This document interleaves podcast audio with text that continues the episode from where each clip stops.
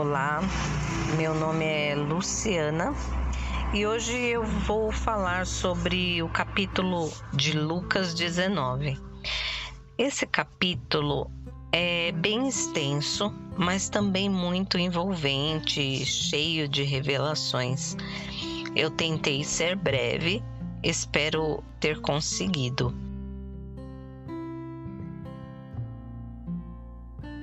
Primeiro, eu gostaria de falar sobre o encontro de Zaqueu com Jesus. O próprio nome de Zaqueu é meio contraditório porque significa puro. Ele era um publicano, cobrador de impostos, trabalhava para a Receita Federal de Roma. Os publicanos tinham o apoio de Roma por recolher muitos impostos além do que era permitido pela lei. Por isso eram odiados pela população. Jericó era uma cidade bonita e rica, ficava próximo do Rio Jordão e do Mar Morto. Cidade muito visitada por reis e sacerdotes.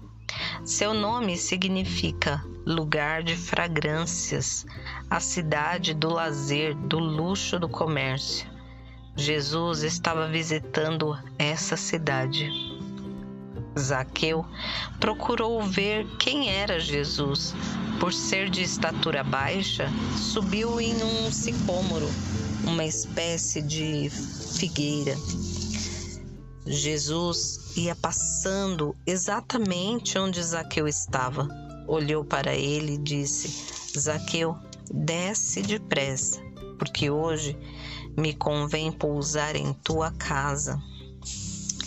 A multidão que o seguia não gostou dessa atitude de Jesus. Ir se hospedar na casa de um pecador causou indignação naquele povo. Mas é, Jesus já havia dito em outra ocasião: não necessitam de médico os sãos, mas sim os enfermos. Eu não vim chamar justos, mas pecadores ao arrependimento. Isso está registrado lá em Lucas 5, 31 ao 32. O mais importante e impressionante sobre essa passagem de Zaqueu é que naquela semana Jesus seria entregue à morte. Jesus estava visitando aquela cidade de Jericó, oportunizando a salvação para aquela cidade. Uma multidão o acompanhava, mas foram salvos naquela visita Zaqueu e a sua casa e o cego de Jericó. Jesus nos mostra que a salvação é para todos, ricos e pobres. É interessante perceber que a riqueza não preenche o vazio da alma, a falta de Deus. Não pode ser preenchido com bens materiais. Zaqueu era rico, mas quis ter um encontro com Jesus e foi encontrado por Jesus. Zaqueu venceu o amor ao dinheiro se desprendeu dos seus bens e recebeu o que era mais precioso, a salvação.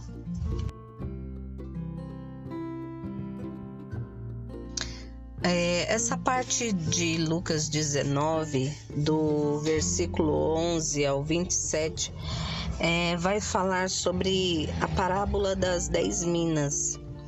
É, e Jesus ilustra essa história de um homem rico que, se ausentando é, do país, chama alguns dos seus servos e lhe distribui talentos, dinheiro, para que cada um administre enquanto estiver fora. Cada um desses servos receberam uma quantidade.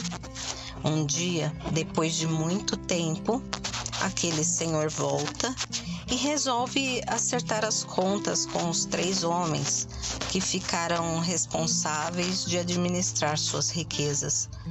Dois deles administraram muito bem, mas o que recebeu menos foi duramente criticado por não ter feito com que rendesse durante todo aquele tempo. Pois bem, Jesus é o Senhor da parábola e ele nos dá muitas coisas valiosas, como os dons, capacidade, oportunidades para usarmos em nosso, é, nossa vida e também para o seu reino, em favor da vida do nosso próximo e em benefício é, das pessoas. Essa parábola também mostra a sensatez que Jesus distribui os talentos, não de forma igual a todos, mas de acordo com as condições de cada um, porque ele conhece o desempenho de cada um.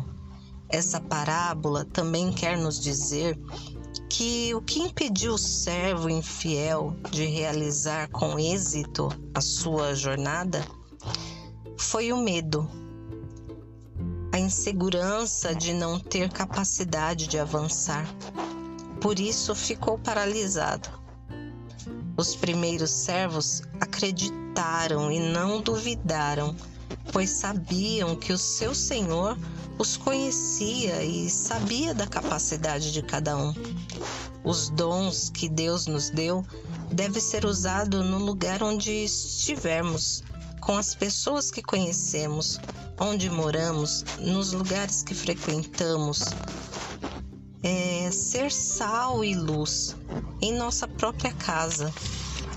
Precisamos dar bom testemunho nos alegrar com os que se alegram e chorar com os que choram.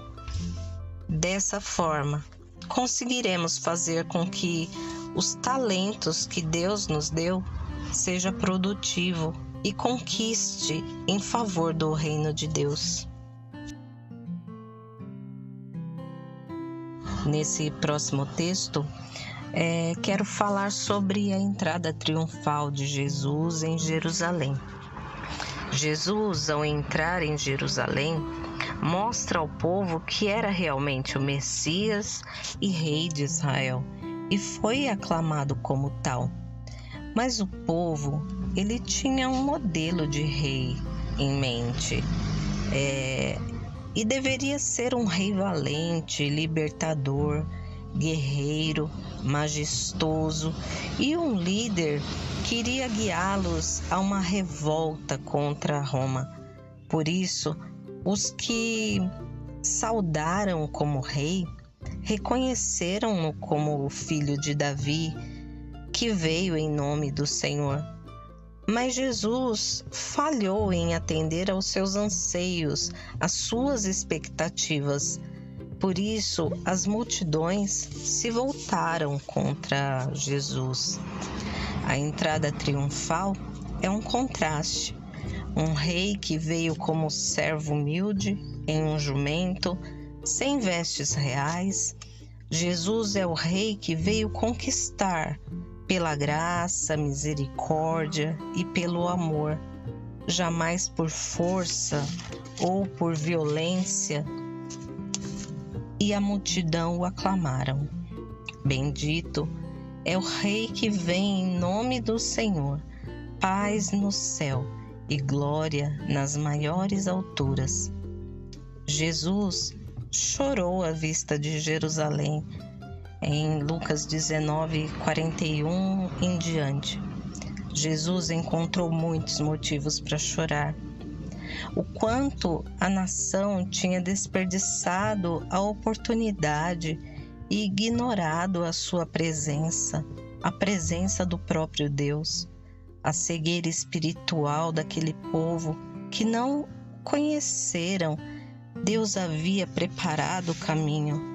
Jesus viu a religiosidade do povo, o templo que havia se tornado num covil de salteadores, os líderes religiosos movidos por inveja que agora queriam matá-lo. Jesus não tinha motivos para celebrar, embora a cidade estava em festa jubilosa e alegre. As lágrimas não era um reflexo do que Jesus haveria de passar, mas pelos impenitentes da cidade. Em Isaías, o profeta diz: O boi conhece o seu possuidor e o jumento o dono da sua manjedoura, mas Israel não tem conhecimento. O meu povo não entende. Isaías 1, 3. E eu vou ficando por aqui e espero que de alguma forma eu tenha contribuído com esse texto maravilhoso de Lucas. É, Deus abençoe e a paz do Senhor Jesus.